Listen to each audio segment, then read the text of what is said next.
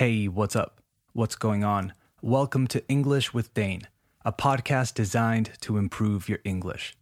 As always, I'm your host, Dane, and you can find me on Instagram at English with Dane. If you want a full transcript of this and all future episodes, send me a message.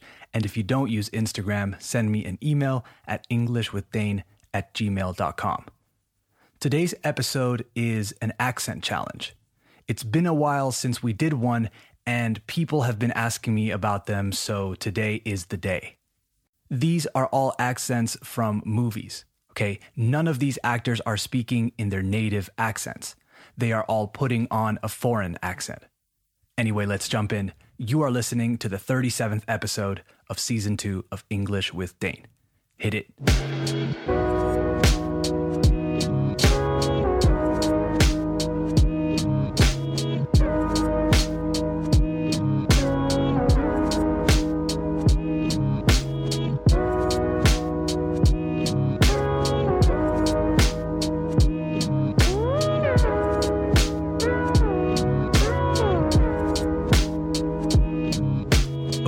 Officially started the show, so let's get into this accent challenge.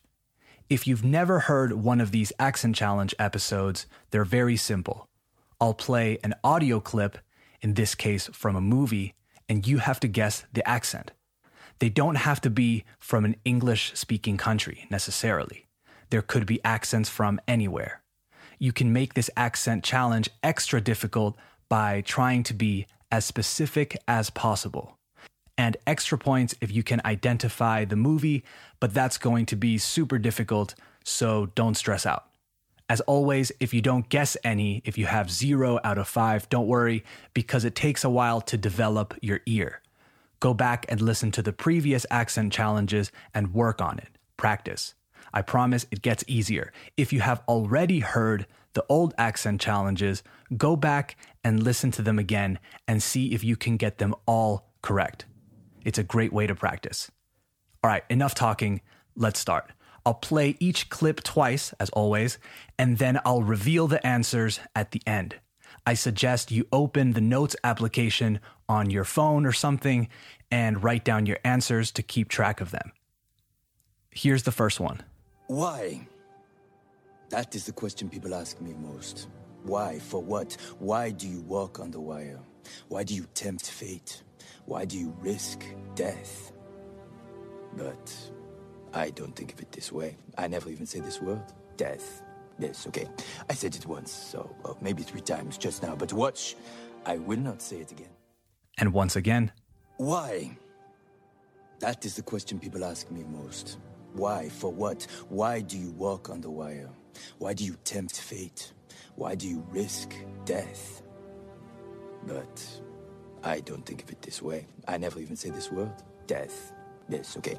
I said it once, so well, maybe three times just now. But watch, I will not say it again. write down your answer. Here's number two. spectacle of fearsome acts. Somebody steals from me, I cut off his hands. He offends me, I cut out his tongue. He rises against me, I cut off his head, stick it on a pike.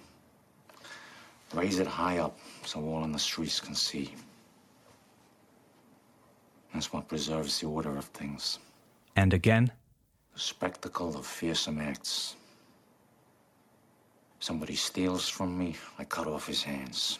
He offends me, I cut out his tongue. He rises against me, I cut off his head, stick it on a pike. Raise it high up so all in the streets can see. That's what preserves the order of things. write down your answer. Here's number three. In the bus on the way to the stadium, nobody talks. But when I think we're ready, I have the bus driver put on a song. Something I've chosen, one we all know. And we listen to the words together. And it helps. One more time. In the bus on the way to the stadium, nobody talks. But when I think we're ready, I have the bus driver put on a song. Something I've chosen, one we all know. and we listen to the words together. And it helps. Write down your answer. And here is clip number four. When I hospital so long time after TV box, people all over world send me happy card, flower, candy, make me feel good. So many letter. One letter very special I never forget. From Jorgen Abjornsen. You got a letter from Jorgen Asbjornsen? Dr. Abjornsen write me. Say he feels so, so bad. I suffer for he fall. And again. When I hospital so long time after TV box, people all over world send me happy card, flower, candy, make me feel good.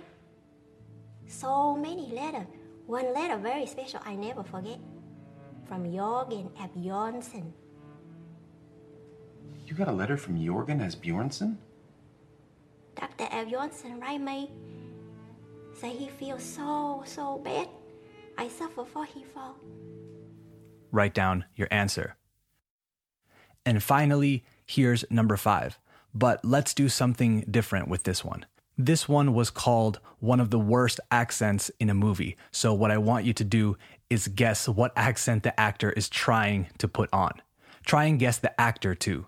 He has a very distinct voice, and you have definitely seen him in a bunch of different movies. I have four short clips from the movie. I'll play them in a row. I'll attend to the Count. Thank you for your confidence. If I may inquire, what in fact happened to Mr. Renfield in Transylvania? We can be married when I return. I've seen many strange things already. Bloody wolves chasing me through some blue inferno. And one more time. I'll attend to the Count. Thank you for your confidence. If I may inquire, what in fact happened to Mr. Renfield in Transylvania? We can be married when I return. I've seen many strange things already. Bloody wolves chasing me through some blue inferno. Write down your final answer. All right, let's reveal the answers. Number one was this one. Why? That is the question people ask. If you guessed French accent, you are correct. This clip is from the movie The Walk from 2015, where Joseph Gordon Levitt plays Philippe Petit, who is a high wire artist. So he walks across wires from really high up in the air between buildings and stuff. Critics said the accent was pretty good, but not great. Joseph Gordon Levitt is American, by the way. Number two was this one. Spectacle of fearsome acts. If you said American accent, you are correct. If you said New York, you have a great ear. This clip is from the movie Gangs of New York from 2002, and the actor you heard was Daniel Day Lewis.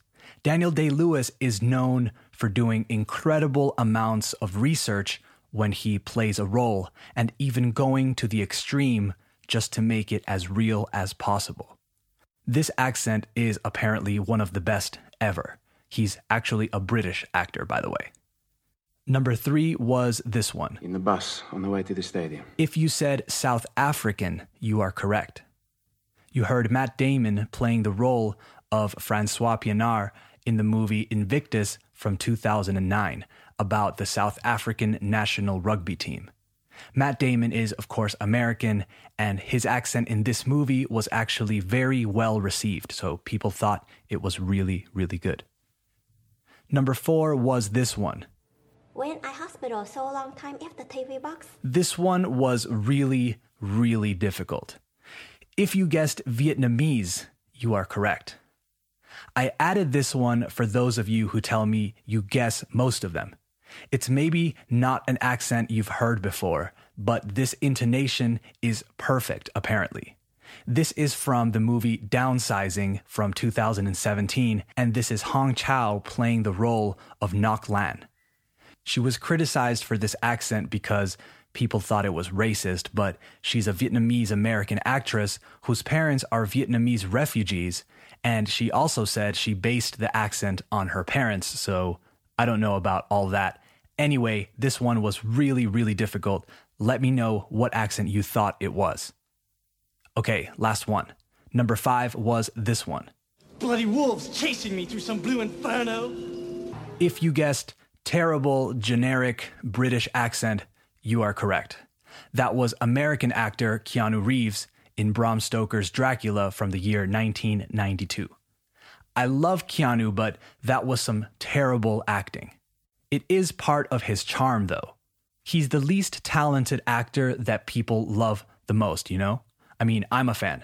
If you haven't seen Speed, I recommend it. All right, that's it for this accent challenge. How did you do? Was it too difficult, too easy, too short? Let me know. Write to me at English with Dane on Instagram. Your feedback is always appreciated. Don't forget to follow the show on Spotify, Apple Podcasts, or wherever you listen. And remember, the best way to support English with Dane is to give it a five star rating and leave a review. All right, talk soon. Bye bye.